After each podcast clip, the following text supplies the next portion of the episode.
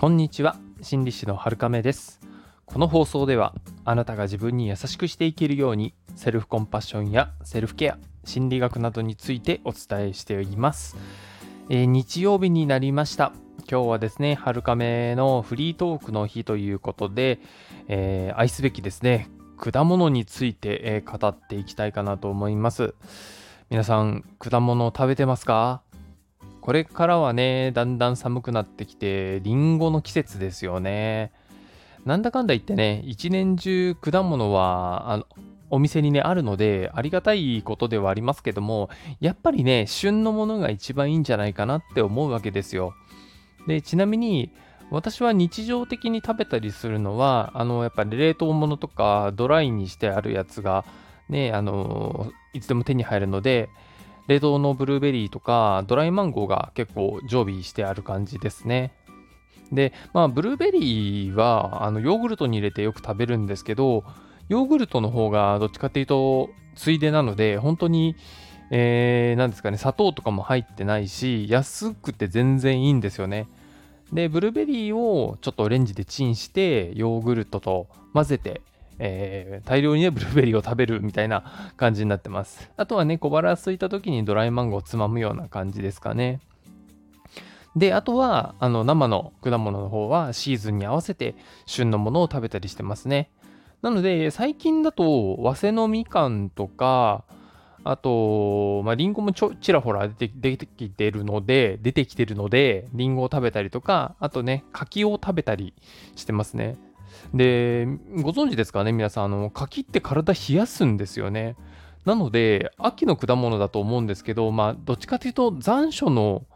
ための果物なのかなってちょっと思ったりもするんですよね。逆にリンゴなんか体温める作用があるみたいで、なんかこう、食べ物と季節ってよくできてるなーって思うんですよね。で、リンゴなんかだと、青森県民の方なんかは、なんか見ただけとか食べただけで種類を言い当てられるような人もいるみたいで、いや本当にあの県を挙げての果物なんだなってね、すごい感心しちゃうところもあるんですよね。で、まあね、私なんかだと好きで食べててもね、あの、あ、これが富士なんだなとか思ったりするんですけど、1年経つ頃にはもう忘れちゃってるんですよね。うん、でもですね、あのー、夏なんかは南半球、オーストラリアとかニュージーランドとか、そっちの果物も、あのー、日本だと冬の果物で、え日本で夏だけど南半球は冬っていう時にリンゴとか入ってきたりするんで本当にねそういう風に一年中ね北半球も南半球も食べれたりするのは本当ありがたいなと思うんですよね。あの輸入業者さんとかね運送屋さんとか農家さん本当ありがとうって感じなんですよ。で以前もちらっとお話ししたことがあるんですけど私は硬い果物が好きなんですよね。桃もガリッと、あのー、リンゴみたいにかじれるのが好きですし、今旬の柿もね、カリッて、あの、柔らかくなくてカリッてかじれちゃうものがいいんですね。そして、大体のものは皮ごといただいちゃうことが多いですね。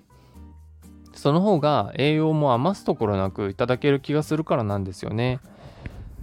その実、まあ、もろもろね、めんどくさいからっていうのもあったりするんですけど、まあ、あの、メリットの方が多いから、それでいいかなと思ったりもしています。果物もね、品種改良がもう本当に進んでいて、昔だとね、スイカとか柿とか当たり前に種ありがあの食べてたと思うんですけど、今はね、食用ともなると本当に種なしで皮ごと食べれるブドウなんかそうですよね。っていう謳い文句なものが結構多くなったなっていう感じがしています。なので、まあ余計にね、果物を好きな人は食が進むんじゃないかなってとこなんですよね。ただ果物って何気にお高いので、今特に高いんじゃないですかね。なんかいろんな影響を受けて。で、そうすると大量に買った方がお得だったりもするんですけど、みかんとかはね、あの大量に箱買いするイメージもありますけど、なかなかその生のも生の状態の果物をこう置いておいていつまでも美味しく食べれるっていうのは難しいんですよね。足が速いと言いますか、まあ面倒なんですけど、ジャムとかソースにしちゃったりとか、ドリンクにしてね、えー、冷凍したりとか、そういうことをした方が安心だったりしますよね。なんで、まあ箱ごと買っても食べれるのは最初の数個でだけですよね、美味しく食べれるのは。それに今は円安で輸入物もやっぱりね、果物は割高なイメージがあるので、えー、国産品を上手に買いたいなーっていう思いもね、あったりするんですよね。山梨とかね、長野とか山形とか果物どころですけれども、うん。まあそういうところね、名産品とか地元の果物をね、結構食べれたらなと思うんですよね。そういう時ね、やっぱり果物強い地域っていいですよね。あの、露店販売みたいに果物が売っててかなり安く手に入ったりするので、まあね、あの、農協さんとかもありだとは思うんですけどね。うん。まあそうやってせっかく自給自足ができている、えー、食べ物に関してはね、そうやって率先して食べていきたいなと感じています。まあこれからはね、りんごが旬ですけれども、新しい品種も続々出てるので、これ無名なんだけど、実はうまいんだよっていうものがあったら、ぜひぜひ本当にね、本当に教えてほしいです。お願いしたいと思います。果物自体も案外食べたことがないものもあったりしますし、アケビとかね、あの昔よくお話に出てきたりするんですけど、案外レアで、親からも話では聞いていたりするんですけど、店ではたまにしか見かけないんですよね。で、いざ見かけると手を出すかっていうと、何気に今まで食べたことないんですよね。なんで、まあ、これを機にね、一回食べてみようかなっていうとこですよね。他には意外と口にしていないものってあるかな